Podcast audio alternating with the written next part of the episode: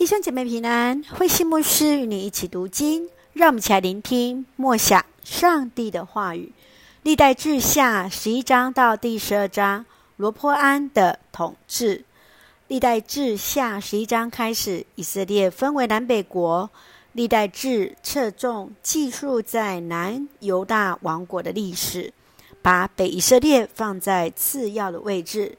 南犹大王国第一位君王罗波安初期的三年统治当中，他听从上帝的话语，停止了战争，加强犹大边境的国防。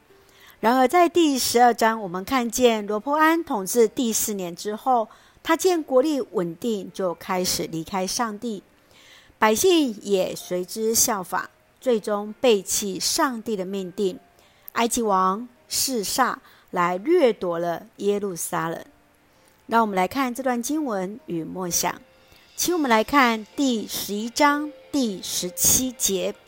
这件事加强犹大国的地位三年之久，人民拥护所罗门的儿子罗波安，因为他们的生活像在大卫王和所罗门王统治时一样。罗波安回转向上帝，听从上帝的命令。不和以色列人打仗，修筑堡垒，控制犹大和便雅悯的全境。罗波安从失败中站立，得到全民的拥护。你在过去的人生当中失败过吗？要如何从挫败和软弱中重新站立呢？继续，让我们来看第十二章第八节。可是示撒要征服他们，那时他们就知道。服侍我和服侍世上的统治者有什么分别？罗波安虽然一度悔改，但是他后来却带着百姓来拜偶像，背逆上帝的话语，行上帝眼中看为恶的事情。因此，上帝要让那埃及王示撒来统治他们。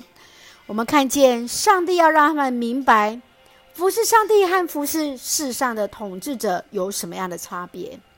你认为要如何持守对上帝的心志，尊主为大，一生忠心服侍他呢？愿主来帮助我们，能够持守对上帝的信。让我们先用十二章第十四节作为我们的金句和提醒。罗波安做了邪恶的事，因为他不寻求上主的旨意。求主来帮助我们行神所喜悦的事。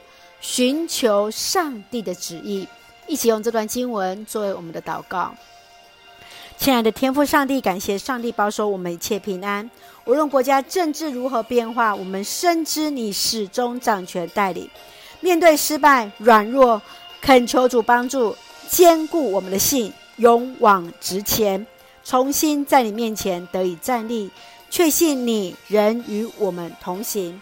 赐福我们所爱的教会与弟兄姐妹身心灵都健壮，恩待保守我们的国家台湾有主的同在，赐福执政掌权者满有上帝而来的智慧，使用我们成为上帝恩典的出口与众人的祝福。